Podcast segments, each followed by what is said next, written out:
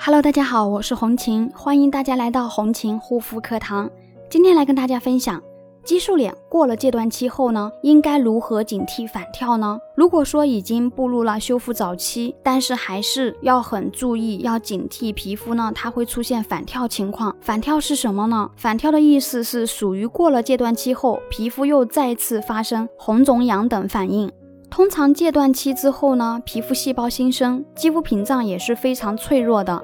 到了修复的早期，不仅要注意好忌口，不能大意，以及严格做好隔离防晒。在室内呢，也需要把窗帘拉上。如果说皮肤状态允许的情况下啊，可以涂抹一些比较温和的隔离防晒霜啊，对于皮肤来说也是事半功倍的。那这个呢，具体要看皮肤自身的一个皮肤情况。那到了修复早期的前三十天呢，啊，是最容易出现反跳的。所以呢，激素脸的朋友们一定不能掉以轻心啊，一定要做好严格的忌口，以及该注意的要注意好，避免刺激皮肤。如果你也有激素脸、皮炎方面的肌肤问题困扰，可以加红琴的微信幺三七幺二八六八四六零。好啦，今天的分享就到这里。